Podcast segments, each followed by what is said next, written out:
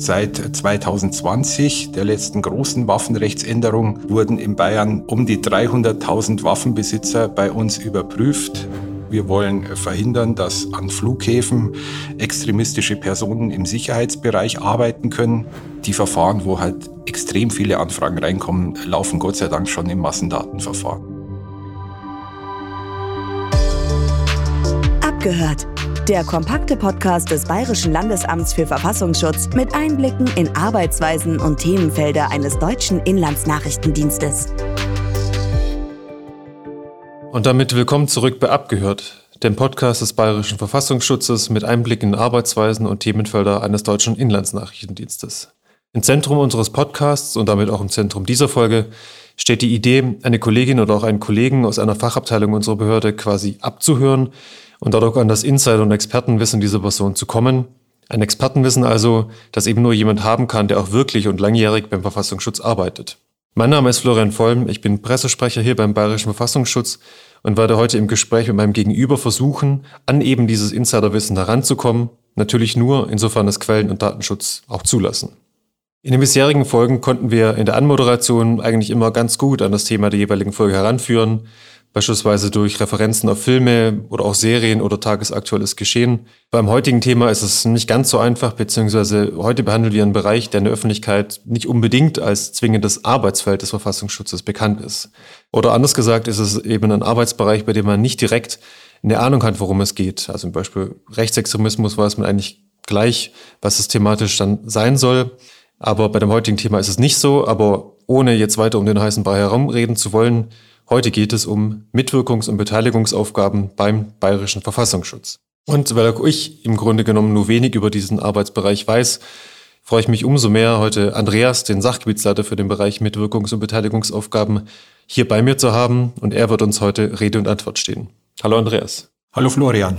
Um dann gleich mal durchzustarten und vielleicht meine eigene Wissenslücke ein bisschen zu füllen, die Begriffe an sich sind ja wirklich nicht selbsterklärend und deshalb die Frage, was verbirgt sich denn hinter Mitwirkungs- und Beteiligungsaufgaben? Ja, vereinfacht gesagt geht es um Aufgaben, wo der Gesetzgeber uns eine Mitwirkung oder Beteiligung zugewiesen hat. Es soll ausgeschlossen werden, dass Personen mit extremistischen Aktivitäten oder extremistischem Gedankengut Zugang zu besonders sensiblen Bereichen erhalten.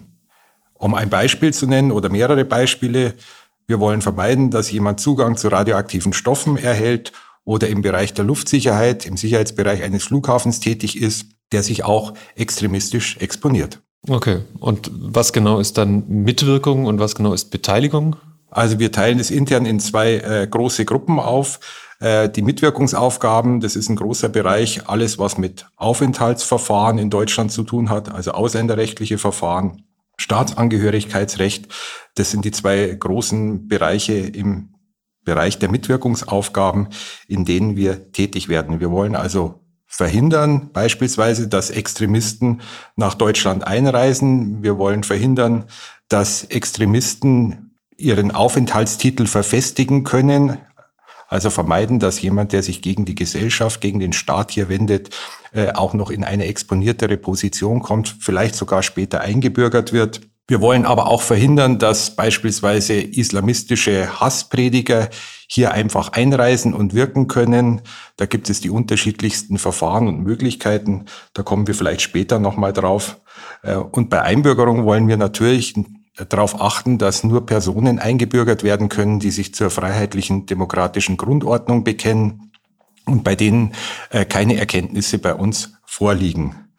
Ähm, Einbürgerung, habe ich erwähnt, ist ein Bereich mit äh, großem Entwicklungspotenzial, um das mal etwas flapsig zu sagen.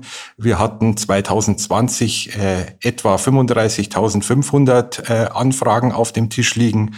Äh, 20 22 waren es bereits über 50.000 und mit dem neuen, jetzt geplanten Staatsangehörigkeitsrecht gehen wir von etwa 80.000 bis 100.000 Anfragen im Jahr aus.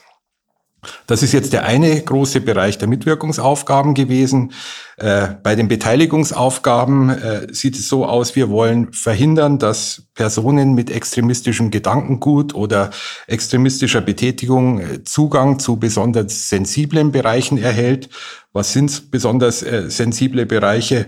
Äh, das sind äh, Bereiche ähm, im Bereich Luftsicherheit, Atom und Waffen. Im, Im Bereich des Waffenrechts ist ja besonders äh, prägnant und bekannt der Spruch, keine Waffen in Hände von Extremisten. Äh, wir hatten in der Vergangenheit verschiedentlich Vorfälle mit Reichsbürgern, die äh, legal äh, Waffen besessen haben und diese dann gegen Polizeikräfte gerichtet haben. Das Waffenrecht sieht vor, dass Personen, die unzuverlässig sind, und dazu gehört auch eine extremistische Betätigung, keine äh, Waffen legal erwerben können, beziehungsweise auch Waffen abzugeben haben. Das Waffenrecht wird äh, sukzessive verschärft, äh, um die Sicherheit äh, zu gewährleisten.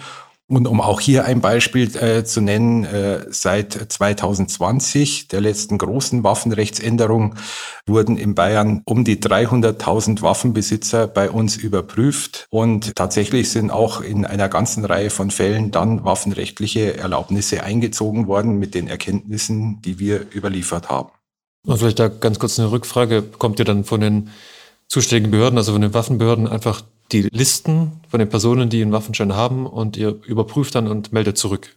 Ja, es ist so gewesen, da hat der Gesetzgeber äh, sehr schnell reagiert ähm, und hat hier den Verfassungsschutzbehörden äh, aufgegeben, äh, ein automatisiertes Verfahren zu entwickeln. Wir äh, haben hier einen automatisierten Datenabgleich, das heißt, wir bekommen die Daten überspielt von den jeweiligen Waffenbehörden in einem Massendatenverfahren äh, da wird zunächst geschaut, äh, auch elektronisch, gibt es überhaupt einen Treffer bei uns? Also ist die Person hier mit Erkenntnissen bekannt? Wenn nein, geht gleich eine elektronische Rückmeldung an die Waffenbehörde zurück, äh, dass hier nichts vorliegt und damit ist das Verfahren auch dann für die Person schon abgeschlossen. Liegen allerdings Erkenntnisse vor, dann wird der Waffenbehörde zunächst elektronisch mitgeteilt, es liegen Erkenntnisse vor. Und im Nachgang werden dann diese Erkenntnisse von uns aufbereitet und nachgeliefert, dass die Waffenbehörde sagen kann, nein, der bekommt keine Waffe oder der hat zwar eine Waffe, aber mit den Erkenntnissen müssen wir sie ihm jetzt entziehen. Hm, okay. Also wie gesagt, das Waffenrecht ist vielleicht eine der bekanntesten Beteiligungsaufgaben, aber es ist nicht die einzige und auch nicht die arbeitsintensivste. Wir haben hier äh, noch eine ganze Reihe von anderen Aufgaben. Ich habe es vorhin schon mal erwähnt. Wir wollen verhindern, dass an Flughäfen extremistische Personen im Sicherheitsbereich arbeiten können ist auch ein Bereich mit starker Fluktuation, kann man sich vorstellen, wenn da jemand als Gepäckträger tätig ist äh, oder hier bestimmte Tätigkeiten macht im Sicherheitsbereich, dass das vielleicht keine Lebensaufgabe ist, sondern eine temporäre Aufgabe. Das heißt, da scheiden immer wieder Leute aus, kommen neue Leute rein, äh, die werden überprüft und wenn hier Erkenntnisse vorliegen, wird auch versucht, äh, diese Leute dann aus dem Sicherheitsbereich des Flughafens fernzuhalten. Ähnlich ist es bei Atomanlagen. Jetzt kann man sich natürlich fragen, ja, wir haben Atomausstieg, wieso sind Atomanlagen und wieso ist dieser Bereich so wichtig? Zum einen, äh, Atomanlagen müssen auch abgebaut werden. Da bekommen äh, eine Vielzahl von Personen jetzt Zugang zu radioaktiven Stoffen, weil halt einfach der Rückbau der Atomanlagen halt auch den Umgang mit äh, radioaktiven Stoffen beinhaltet. Und wir wollen halt vermeiden, äh, dass hier Extremisten in dem Bereich von Atomkraftwerken, im sensiblen Bereich Umgang mit radioaktiven Stoffen tätig werden können. Wichtig ist uns auch der Bewacherbereich, weil stellen Sie sich vor, Sie haben eine Asylbewerberunterkunft und da ist jetzt ein Bewacher, äh, der ein bekennender Rechtsextremist ist. Ja, da kann man sich schon vorstellen, dass das äh, natürlich zu Konflikten führen kann. Oder stellen Sie sich vor, da würde ein Islamist hinkommen, der dann versucht, in so einer Asylbewerberunterkunft äh, seinen Nachwuchs zu rekrutieren. Das ist schlichtweg nicht vorstellbar. Das wollen wir nicht. Sowas können wir auch nicht dulden. Ich könnte hier noch eine ganze Menge von Bereichen aufzählen, in denen wir tätig werden, aber ich denke, das würde den äh, Rahmen sprengen.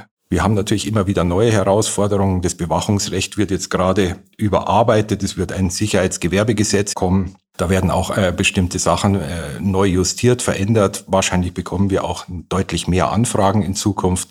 Aber es ist auch gut so, wenn mehr Personen überprüft werden, weil das ja auch ein Beitrag ist für die Sicherheit der Bevölkerung. Ja, das stimmt. Aber bisher ging es jetzt um Personen, also außerhalb des öffentlichen Dienstes oder als Nicht-Beamtinnen und Nicht-Beamte, die einfach irgendwo in sensiblen Bereichen arbeiten wollen oder eingebürgert werden wollen.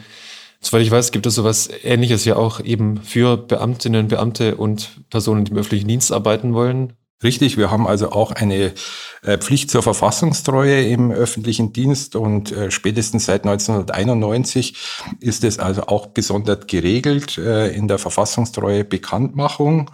Ähm, es ist also kein Hexenwerk, was hier stattfindet, sondern ein geregeltes Verfahren. Und ich will vielleicht ein paar Grundzüge dazu erwähnen, weil das ja auch nicht jedermann bekannt ist. Also ein Bewerber oder eine Bewerberin, die sich um Einstellung im öffentlichen Dienst bemüht, muss ein Bekenntnis zur freiheitlichen demokratischen Grundordnung ablegen. Bestehen da Zweifel äh, an dem Bekenntnis? Bestehen da Zweifel, dass die Person vielleicht einer Organisation angehört, äh, die problematisch ist? Dann erfolgt eine Anfrage beim Verfassungsschutz als Individualanfrage und wir schauen uns dann diese Sachen an. Ich betone, es gibt im Regelfall keine Regelanfrage, sondern individuelle Anfragen.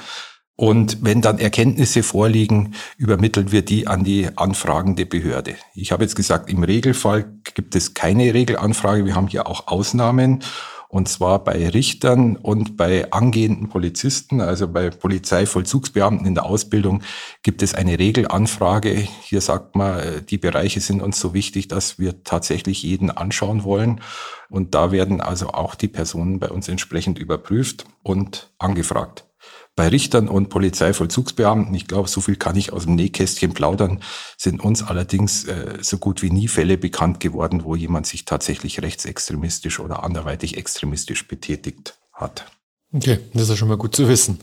Und ist es dann äh, ähnlich wie bei den Waffen, dass wir quasi das Nadelöhr sind, zu dem alle anderen Behörden ihre Daten hinschicken? Wir überprüfen es dann hier teilweise automatisiert, teilweise nicht automatisiert und geben die Informationen dann zurück an die anfragenden Behörden. Ja, ja, im Wesentlichen läuft es so. Wir sind äh, quasi ein Dienstleister, der hier tätig werden für andere Behörden. Wir arbeiten aber auch nicht im, im luftleeren Raum, sondern wir arbeiten nach den Grundsätzen, die die Verfassung uns gebietet, nach Recht und äh, Gesetz. Und unsere Aufgaben sind auch durch die entsprechenden Gesetze bestimmt und reguliert, beziehungsweise es gibt da entsprechende äh, Schranken.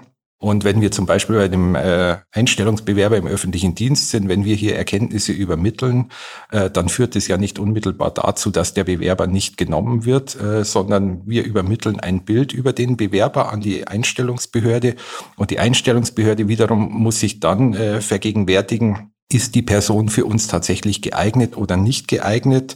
Wenn da Zweifel bestehen und Erkenntnisse von uns übermittelt werden, dann wird es regelmäßig dazu führen, dass man diese Person nochmal anhört und befragt, äh, der Sache auf den Grund geht. Und da kann es natürlich auch sein, dass der Bewerber sich dann äh, quasi entsprechend artikuliert und auch exkulpiert, so dass er dann auch noch für eine Einstellung im öffentlichen Dienst in Frage kommen kann. Das heißt, die von uns übermittelten Daten sind nicht an eine Handlungsempfehlung geknüpft, sondern erstmal nur nackte Daten quasi und äh, die Entscheidung darüber trifft dann die jeweilige Behörde. So ist es ja. Und ähm, dein äh, Sachgebiet macht es dann quasi für alle Phänomenbereiche oder gibt es da spezielle Zuständigkeiten? Wie kann ich mir das vorstellen? Also unser Sachgebiet äh, nimmt quasi eine Zentralstellenfunktion wahr. Wir machen das für die verschiedenen Phänomenbereiche im Haus. Man kann sich das so vorstellen wie eine Stabstelle.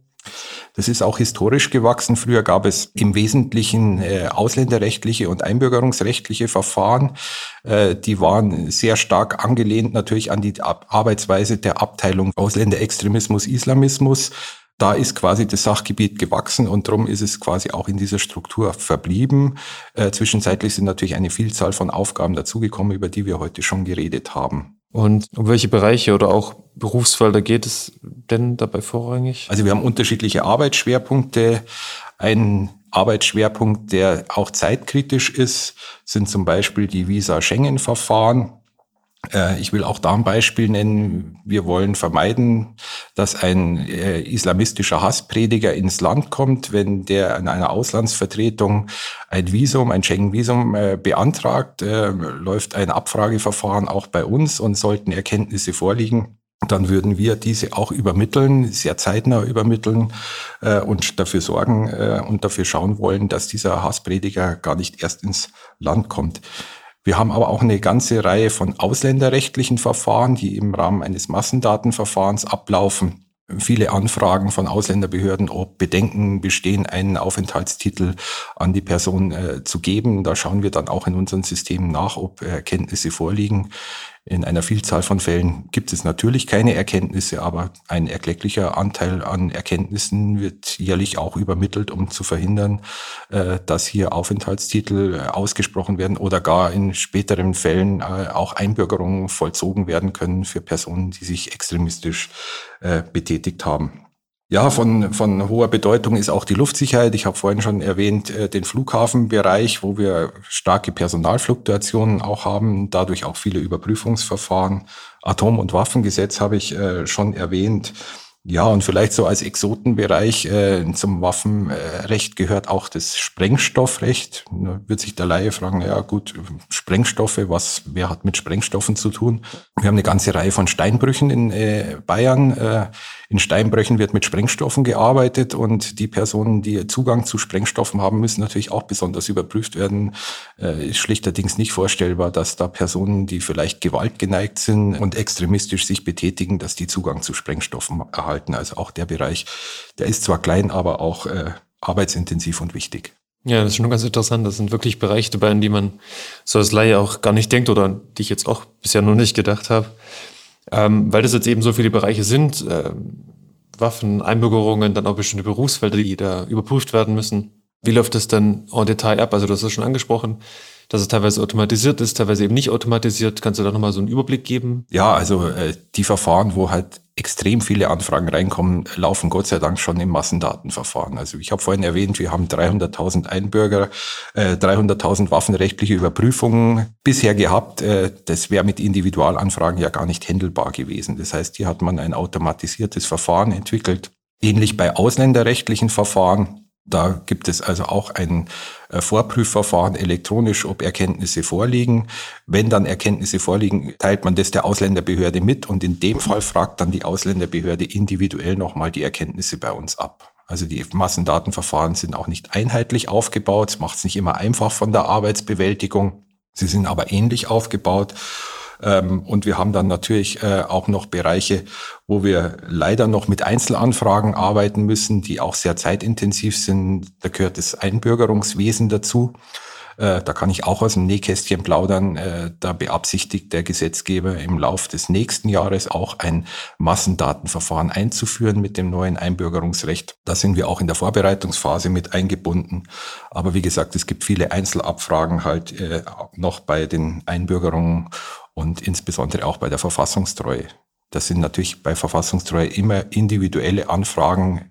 Was weiß ich, da wird ein Lehrer eingestellt in Mittelfranken oder äh, da kommt, äh, kommen Polizeibewerber. Also das läuft äh, in der Regel dann noch in individuellen Anfragen.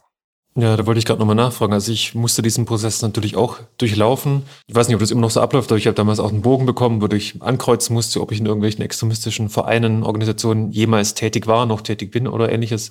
Läuft das immer noch so ab und was passiert danach? Das läuft äh, immer noch so ab. Also diese, diese Liste verbleibt, äh, wenn sie unauffällig ist, natürlich bei der, Einbe äh, bei der Einstellungsbehörde, genauso wie das Bekenntnis zur freiheitlich-demokratischen Grundordnung. Und nur dann, wenn quasi in dieser Liste äh, Kreuze gesetzt werden bei Organisationen oder Angaben gemacht werden, die Anlass bieten zu einer Überprüfung, dann kommt es zu einem Überprüfungsverfahren, in das der Bewerber oder die Bewerberin allerdings einwilligen muss. Ohne Einwilligung keine Überprüfung. Allerdings ist es so, wer nicht einwilligt und nicht überprüft werden kann, wird dann wohl in der Regel auch von der Einstellungsbehörde nicht als äh, tatsächlicher Mitarbeiter begrüßt werden. Ja, macht Sinn. Vielleicht äh, sage ich auch noch was dazu. Das ist verfassungstreue äh, Überprüfungsverfahren äh, ist in Teilen natürlich äh, arbeitsintensiv. Und auch diese Listen äh, mit den Organisationen müssen in regelmäßigen Abständen überarbeitet werden.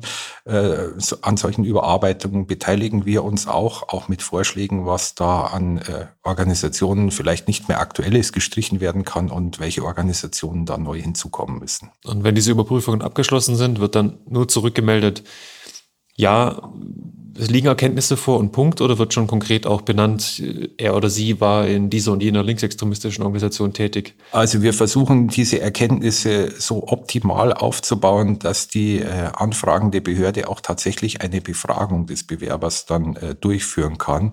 Äh, wenn wir jetzt nur schreiben, ja, ist in der subkulturellen rechtsextremistischen Szene in den Jahren 2017 bis 21 tätig gewesen, da kann die Behörde wahrscheinlich nicht allzu viel anfangen. Wenn wir aber dann aufdröseln, äh, welche Aktivitäten er da wahrgenommen hat oder sie da wahrgenommen hat, was weiß ich, Besuch von den und dem Skin-Konzert und Besuch von der und der Parteiveranstaltung, äh, Dritter Weg oder sonstige Organisationen, äh, dann ergibt sich da doch ein, ein Bild auch für die Behörde, die anfragt, mit dem man dann weiterarbeiten kann. Unsere Schreiben enden dann regelmäßig auch mit der Empfehlung, dass die Überprüfung, ob der Bewerber geeignet ist, natürlich der anfragenden Behörde obliegt und dass wir dann immer empfehlen, die in Form einer individuellen Anhörung vorzunehmen. Und ihr oder beziehungsweise wir als Verfassungsschutz führen keine Gespräche mit den Kandidaten, die Nein. da eingebürgert werden wollen oder einen Job bekommen wollen im öffentlichen Dienst? Nein, wir äh, teilen lediglich äh, Erkenntnisse zur Person und zur Sache mit. Ähm, aber wie gesagt, wir führen mit den Personen selber keine Gespräche, sondern wir sind hier als Dienstleister tätig für die anfragenden Behörden. Okay. Hört sich ja nach einem Bereich an, der äh, viel zu tun hat und der wahrscheinlich auch in Zukunft immer mehr zu tun haben wird. Äh, kannst du denn irgendeinen Ausblick geben, ob weitere Bereiche hinzukommen werden in Zukunft? Du meintest auch, dass mehr über Massendatenabfragen dann gemacht werden soll. Also man kann mal sagen, das Bewachungsrecht, das ist ja bisher in der, im Gewerberecht angesiedelt gewesen, bekommt ein neues Sicherheitsgewerbegesetz. Äh, da werden bestimmte Anforderungen verändert. Das heißt, da werden wir mehr Anfragen bekommen in Zukunft. Wir kriegen auch ein neues äh, Einbürgerungsrecht so wie es geplant ist, äh, mit einigen Veränderungen, die dazu führen werden, dass wir mehr Anfragen bekommen werden, weil beispielsweise die Wartezeiten verkürzt werden, äh, wann jemand sich zu einer Einbürgerung äh, überhaupt melden kann. Ja, da gibt es ja bestimmte Fristen, die werden verkürzt. Ähm, also es kommen quasi mehr Anfragen in den einzelnen Bereichen auf uns zu. Wir merken auch dadurch, dass die Personalfluktuation höher wird, äh, ich habe es mit den Flughäfen schon angesprochen, äh, kommt mehr Arbeit auf uns zu. Es ist aber so, dass wir äh, notwendige Verbesserungen oder Ergänzungsvorschläge schon machen können. Die adressieren wir ans Ministerium und regen auch entsprechende gesetzliche Umsetzungen an. Aber an der Stelle kann ich leider nicht aus dem Nähkästchen plaudern. Da muss ich einfach darauf verweisen, dass ich das nicht näher ausführen kann. Ja, ja, okay. Sind da auch Sachen eingebunden, wenn es um internationale Sportgroßveranstaltungen geht, also bei der Fußball-Europameisterschaft? Äh, richtig, äh, das ist ein Bereich, den ich bisher nicht erwähnt habe. Äh, ich habe ihn äh, aber nicht unterschlagen, sondern ich möchte darauf verweisen, dass diese Akkreditierungsverfahren für solche Großveranstaltungen in der Regel über das Bundesamt für Verfassungsschutz äh, abgewickelt werden, ähm, weil hier dann die Bezüge auch überregional sind, also über Bayern hinaus, meistens sogar über Deutschland hinaus. Na klar, bei einer Europameisterschaft, Weltmeisterschaft hat man meistens auch unterschiedliche Austragungsorte in verschiedenen Ländern. Äh, wir sind natürlich beteiligt, äh, wenn Treffer generiert werden in diesen Akkreditierungsverfahren, dann werden uns die auch übermittelt äh, und abgearbeitet.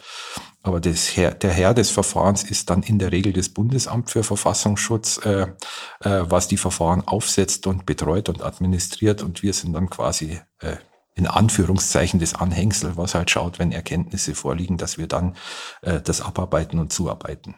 Und die Akkreditierung von Journalisten ist das in dem Fall? Oder wer? Äh, das äh, geht um die Akkreditierung von Journalisten, äh, geht aber in Teilen auch um die Akkreditierung von in Sicherheitsbereichen eingesetzten Personal. Ja, da habe ich dann doch noch was dazugelernt. Nach so vielen Jahren in der Behörde denkt man, dass man eigentlich jeden Arbeitsbereich kennt, aber man lernt eben doch nie aus. Deswegen äh, vielen Dank, Andreas, dass du heute da warst und bei Abgehörter noch mitgemacht hast. Und danke natürlich auch fürs Zuhören. Und wir freuen uns dann schon auf die nächste Folge, die nächsten Monat erscheinen wird. Diese und auch alle weiteren Folgen sind überall zu finden, wo es Podcasts gibt und sind auf unserer Webseite www.verfassungsschutz.bayern.de verfügbar. Auf der Website gibt es überdies auch kostenlose PDFs von unserem Verfassungsschutzbericht. Aber auch sonst informieren wir über alle anderen Phänomenbereiche und auch über unsere Präventionsangebote. Bei Fragen und Anregungen, auch gerne Themenwünsche, können Sie sich jederzeit über abgehört.lfv.bayern.de an uns wenden und natürlich schreiben wir dann auch gerne zurück. Bis zum nächsten Mal.